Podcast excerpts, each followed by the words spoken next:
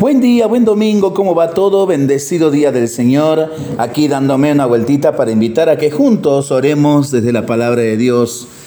Hoy comenzamos un nuevo año litúrgico y por supuesto también un nuevo tiempo, el tiempo del Adviento. Por eso en esta primera semana del Adviento que iniciamos, el texto que se nos propone para este domingo es del Evangelio según San Mateo, capítulo 24, versículos del 37 al 44.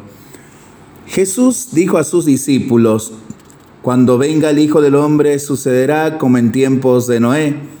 En los días que precedieron al diluvio, la gente comía, bebía y se casaba, hasta que Noé entró en el arca y no sospechaba nada hasta que llegó el diluvio y los arrastró a todos. Lo mismo sucederá cuando venga el Hijo del Hombre. De dos hombres que estén en el campo, uno será llevado y el otro dejado. De dos mujeres que estén moliendo, una será llevada y la otra dejada. Estén prevenidos porque ustedes no saben qué día vendrá su Señor. Entiéndanlo bien. Si el dueño de casa supiera qué hora de la noche va a llegar el ladrón, velaría y no dejaría perforar las paredes de su casa. Ustedes también estén preparados porque el Hijo del Hombre vendrá a la hora menos pensada. Palabra del Señor. Gloria a ti, Señor Jesús.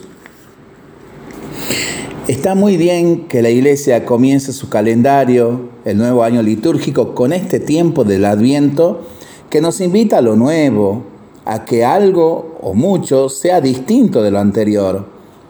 Se hace necesario refrescar, renovar, reilusionarnos, despertar lo que se nos ha ido quedando dormido, revivir o recuperar lo que se nos ha muerto. El ritmo de la vida nos va desgastando, a veces muchísimo más de lo que nos damos cuenta. Nos cansa, nos apaga, nos envejece. Y del mismo modo que nuestro cuerpo necesita vitalmente descansar todos los días para seguir adelante, nuestra alma, nuestras fuerzas interiores, nuestras ilusiones también necesitan ser restauradas, al menos una vez al año, y mejor si es al empezar esta nueva etapa, con idea de que miremos de otro modo el tiempo que tenemos por delante. Qué triste un cristiano cansado, acostumbrado, de vuelta de todo, con el corazón apagado, que no contagia esperanza, ilusión y vida, que no contagia bienestar, sino que más bien aburre. Qué descuido y qué falta de responsabilidad el que no procura poner luz en la vida ni enciende en el fuego del amor en las lámparas de los hermanos que se van quedando sin aceite de tanto esperar lo que no llega porque resulta que él mismo es ya apenas una mecha humeante. Nadie se siente bien estando así. La iglesia nos ofrece un tiempo, en este tiempo del Adviento, eh, apenas un mes, a modo de cargador, para que podamos conectarnos de nuevo a Dios y a las personas. Y también a lo mejor de uno mismo, pues no es raro que dejemos de oír esa voz interior que nos dice lo que somos, a lo que estamos llamados, lo que deseamos llegar a ser, lo que Dios espera de nosotros. Yo te invito a la luz de la palabra de Dios a tres sencillas cosas. Primero, a que intentes mirar tu vida y la vida en general con otros, con los ojos de Dios. Ya sabes que cuando el Señor miró la humillación de su esclava María, vio en ella a la llena de gracia, la hizo verse como querida por Dios. Pues en estos días, cuando parece que se nos caen demasiadas cosas, viene la palabra de Dios por boca de San Pablo. La salvación está más cerca que ayer. A la noche le quedan pocas horas. El día, la luz, se nos echan encima. Vamos a nombrar ya la palabrita tan propia de este tiempo, la esperanza. Sacala del, de lo más profundo de tu corazón. La esperanza no es un engaña bobos, no es quitar importancia a las cosas que la tienen, es mirar la dura realidad con otros ojos.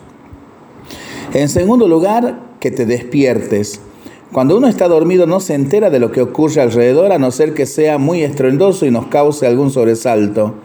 Jesús nos invita a estar en vela, despiertos. Hay muchas cosas en mí, en los otros y en la vida a las que conviene prestar atención a los brotes de esperanza. Estar despierto también significa darnos cuenta del momento en que vivimos. Nos pasan y hacemos muchas cosas cada día, pero nos falta tiempo para digerirlas, meditarlas, aprender de ellas y tomar las decisiones oportunas. Y en tercer lugar, desnudarnos y vestirnos. Nos lo ha propuesto San Pablo. Hay ropas viejas que no nos sientan nada bien, aunque nos sintamos cómodos con ellas. Hay manías, ideas y obsesiones, costumbres y rutinas que son instrumentos de la noche. Me refiero a todos esos estilos de vida que nos bloquean el acceso a Dios o nos separan de los demás. No hablo solo de pecados, sino de la superficialidad o la falta de silencio o el individualismo o la poca disponibilidad o el guardarse todo dentro o el rencor. Y ponerse ropa nueva, revístanse de Jesucristo. En él encontrarán la mejor sección de ropa y complementos. La ropa que necesitamos no está en las tiendas, si nos las puede ofrecer ningún Black Friday. Se trata de otras cosas, vida nueva, ilusiones nuevas, actitudes nuevas, nuevos sueños y nuevos proyectos, nuevos ojos y una nueva esperanza para estrenar. Solo necesito acudir al Evangelio, echar mano de la esperanza y de las otras armas de la luz para que andemos con dignidad revestidos del Señor Jesucristo. Te deseo que algo nuevo ocurra en tu vida en este adviento y en la Navidad. Lo pensamos y lo rezamos en familia y entre amigos. Mientras lo hacemos, pedimos al Señor su bendición, le seguimos pidiendo por el fin de la pandemia y de las guerras y nosotros responsablemente nos cuidamos y nos comprometemos a ser verdaderos instrumentos de paz. Que el Señor nos bendiga en el nombre del Padre, del Hijo y del Espíritu Santo. Amén. Excelente domingo para todos.